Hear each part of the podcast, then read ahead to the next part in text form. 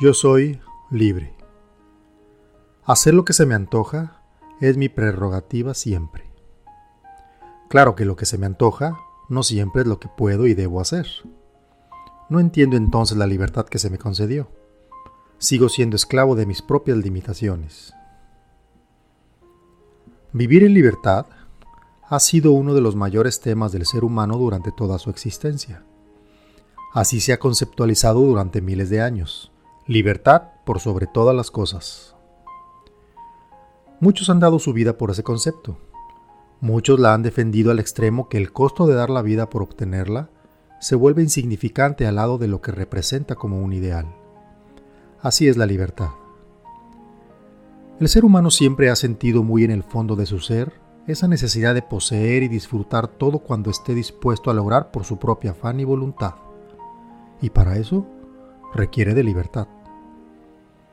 En estos tiempos modernos, suponemos que la libertad es algo inherente al ser humano y no tendríamos que luchar guerras encarnecidas para conseguirla, por lo menos no en el mundo civilizado. Sin embargo, la lucha es constante. Quizá otro tipo de lucha, no tan física como en la antigüedad, pero sí igual de mortal como en aquellos tiempos.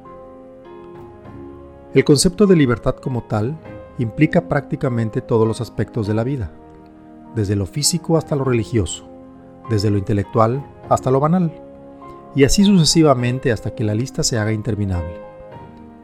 Nos catalogamos a nosotros mismos como seres pensantes, pero antes que nada, como seres libres. Pero existe un problema mucho peor que las cadenas que antiguamente impedían que un hombre fuera libre. Nos hemos creado nuestras propias cadenas mentales, que nos amarran a nuestra realidad insoportable.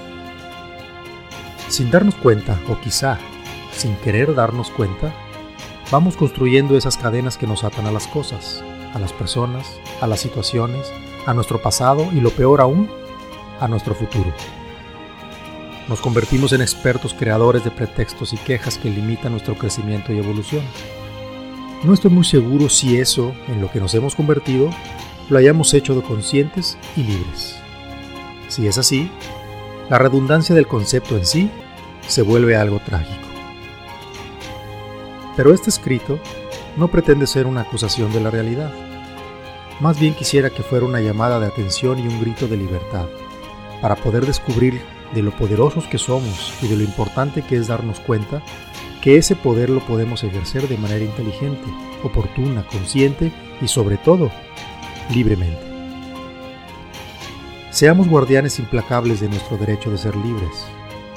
Busquemos la perfecta combinación entre obtener lo que deseo y hacer lo que puedo, generando un estado tal de prosperidad y abundancia que no quede lugar a duda que ejercemos nuestro derecho a decidir, actuar y vivir en completa libertad. Haz lo que debas hacer. Hazlo lo mejor que puedas. En completa libertad.